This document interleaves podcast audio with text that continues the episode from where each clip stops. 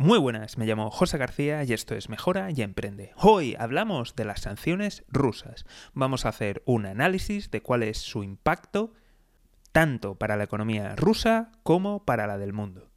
Como siempre, si no quieres perderte nada, seguimiento, suscripción y lo más importante de todo es que te unas al escuadrón de notificaciones. Dejo los links en la descripción. A ver, ya han publicado las sanciones eh, te comento que tienes por ahí los capítulos donde hablo más en detalle y en profundidad de algunas de ellas. Me faltaría hacer un capítulo de las de Estados Unidos, pero te las voy a explicar aquí porque al fin y al cabo, pues bueno, son un poquito copia y pega y, y van todas por, por los mismos lados. Las de Estados Unidos, resumiendo, eh, son sanciones contra bancos y personas. Esas son las sanciones que, aún no he comentado porque otras sí que las comenté, las que iban sobre las regiones y demás. En fin, lo dejo por ahí en vídeos sugeridos y también te dejo el vídeo este que, está gustando tanto de, de la arma secreta rusa. Que si todavía no lo has visto, vamos, te invito a verlo.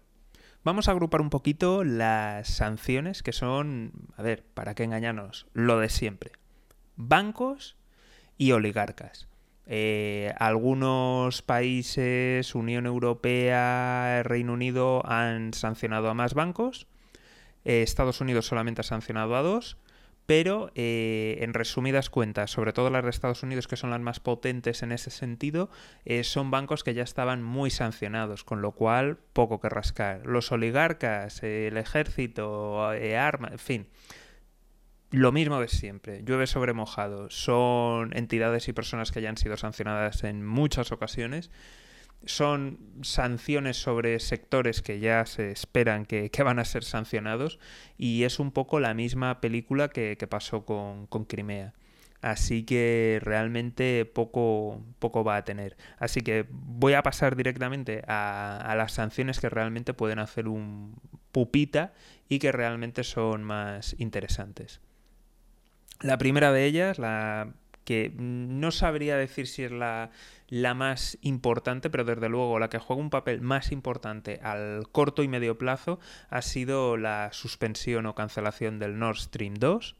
Es el gasoducto que conecta a Rusia directamente con, con Alemania y le permite pues vender gas barato, barato para Alemania y a buen precio para, para Rusia. Es una entrada de, de divisas y, evidentemente paralizarlo no es solamente el paralizarlo, sino también eh, es un golpe financiero, ya que las empresas rusas contaban con, estar vendiendo ese gas. Así que creo que, ahí sí que va a hacer daño, sobre todo al corto medio. El siguiente es eh, una medida conjunta de Estados Unidos y de la Unión Europea y también del Reino Unido, y es sancionar eh, básicamente es impedir que se pueda negociar con, la deuda rusa. Es cierto que han, que han reducido el, endeudamiento y que las reservas son muy altas en Rusia, así que en un principio ahora no, no va a haber problemas, pero está claro que eso al medio le, le va a condicionar. En general la deuda funciona de tal forma, existe un mercado primario, que, es cuando los gobiernos dicen, oye, ¿quién me compra mi deuda? Y entonces una persona, pues, persona, a ver, instituciones, bancos, eh, a ver, si tú lo has hecho de manera individual, seguramente lo has hecho a través de un banco. Creo que algunas deudas sí que lo puedes hacer desde las propias webs depende del país, en fin, depende de las instituciones, pero algunas cosas sí que se pueden hacer, pero en resumidas cuentas, tú compras y eso ya va a un interés fijo y cerrado. Después tienes el mercado eh, secundario, que es si por ejemplo alguien lo ha comprado, pues puede deshacerse. Ejemplo, mm, compras deuda, o sea, prestas tu dinero para comprar deuda y luego te tienen que devolver ese dinero más unos intereses, pero tú a lo mejor necesitas el dinero, pues lo que haces es te vas al mercado secundario y lo vendes. ¿Qué, ¿Qué da esto? Pues da más flexibilidad y sobre todo permite negociar, da liquidez. Por tanto, es una medida que muchas instituciones, al perder esa posibilidad, pues va a ser mucho más eh, difícil financiarse. Evidentemente, para sus propios bancos acudirán, pero evidentemente es una medida que saca mucho dinero de, del mercado y sobre todo la facilidad. Por tanto, va a perder muchísimo atractivo y va a ser algo que le va a complicar mucho la vida e incluso le va a subir eh, los, los tipos de interés, es decir, le va a costar más financiarse.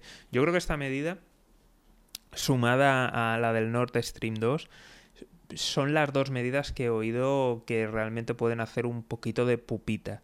Ahora bien, comparado con el daño que está haciendo, la, actitud de Rusia, la invasión, eh, es muy bajo. Es cierto que, como ellos han dicho, esto es una medida de, primer golpe y que tienen mucho más y han dicho a bombo y platillo que tienen sanciones devastadoras preparadas para se invaden completamente. Eh, son palabras. Son palabras, lo digo porque, perdonarme, que, pero es que se veía venir. O sea, yo lo siento mucho. O sea, se veía venir. Sé que hay muchos analistas. A ver, los analistas que han dicho una cosa u otra pero han dado argumentos, no tengo nada, no tengo nada en su contra. Pero aquí ha habido mucha gente que de verdad, no sé, teóricamente son liberales, progresistas y todos estos rollos, pero joder, ¿cómo les ponen los autócratas? Es que siempre les están riendo las gracias.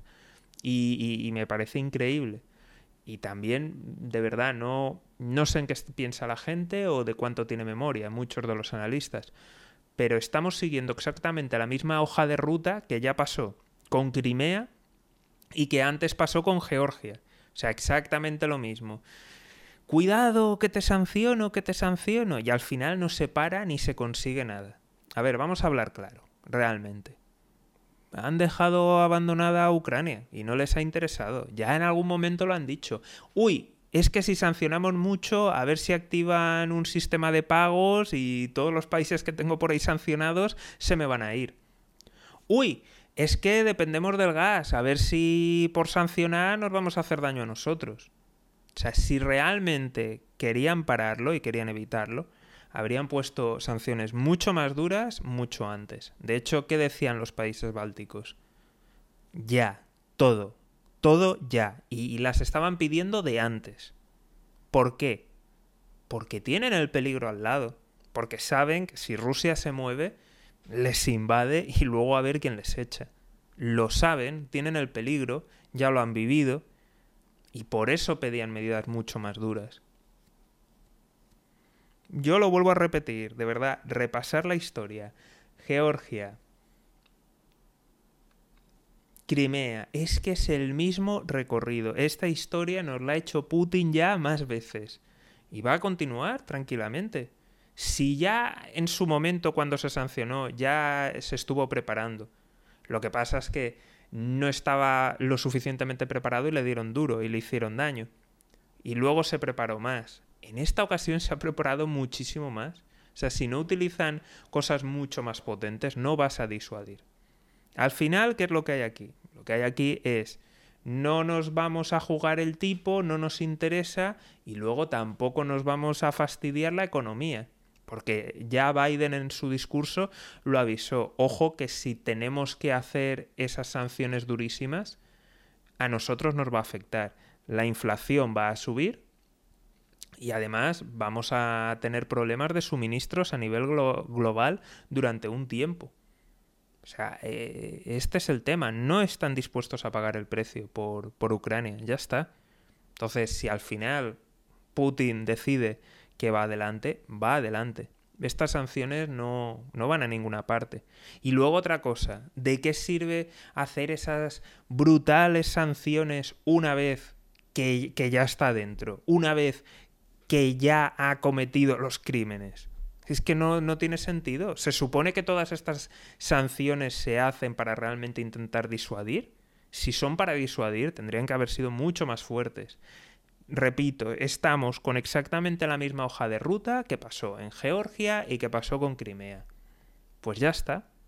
No hay voluntad y al final la debilidad pues la, la aprovecha.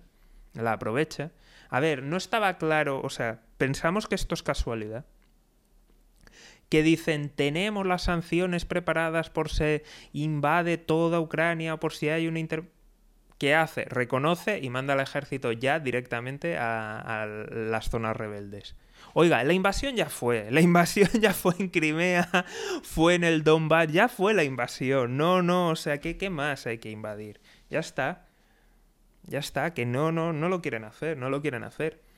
Y, ojo, eh, que, realmente va a ser malo para todos. Pero la cuestión es, si tú realmente quieres disuadir, las medidas tienen que ser más fuertes y antes. De nuevo, la historia se repite. Y yo creo que, en fin, esto, esto es lo que hay, vamos por, por mal camino. Mm, ojalá, ojalá de verdad se rectifique Ojalá de verdad haya una salida, pero vamos, el tema de Ucrania es algo endiablado ahora mismo. Eh, los acuerdos de Minsk han saltado por los aires, eh, era una propuesta que no gustaba, eh, todas las partes están desconformes, realmente una situación muy, muy, muy complicada. O sea, Ucrania no puede aceptar determinadas cosas. Las provincias separatistas son las únicas que ahora mismo están donde querían, que es reconocidas como independientes más el apoyo... A ver, el apoyo, digamos, sin, sin estar encubierto, sino el apoyo por encima de la mesa de Rusia, y esa es la situación. Y, y yo creo que evidentemente saben lo que va a pasar en, en Rusia con, las sanciones, las situaciones que va a haber al medio y a largo. Pero claro, mientras no ocurra al corto, mientras no se tomen las medidas duras, esto sigue hacia adelante. De verdad, ojalá se solucione, pero vuelvo, vuelvo sobre todo a mi cabreo de esto se podría haber evitado. Es la tercera, al menos, al menos la tercera vez que nos hace la misma jugada el tío Putin y, y no sé, de verdad, no, no sé, me, me, preocupa bastante qué puede pasar de aquí en adelante, porque lo ha hecho tres, le ha salido bien, cuarta, quinta, sexta, ¿dónde podemos llegar? A ver, eh, que estando en España me pilla un poco lejos, ¿no? O sea, yo creo que ya cuando se acerquen a Alemania o a Francia, ahí alguien actuará o hará algo. Pero vamos, de, verdad que, increíble. Y, y evidentemente me temo también me preocupo de lo que quieren es ponerle las sanciones. Es, parece retorcido, pero lo que quieren es ponerle las sanciones y por eso no están dando tan duro ahora para que llegue y ponérselas luego. De verdad, no lo sé, pero...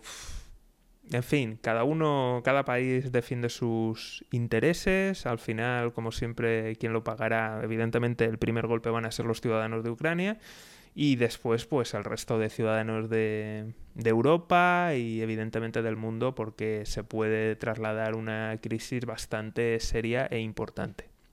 En fin, de verdad, ojalá, ojalá cambie el mundo. Como siempre, si quieres enterarte de todo, ya sabes, seguimiento, suscripción y lo más importante de todo es que te unas al escuadrón de notificaciones. Un saludo y toda la suerte del mundo, que nos hace falta.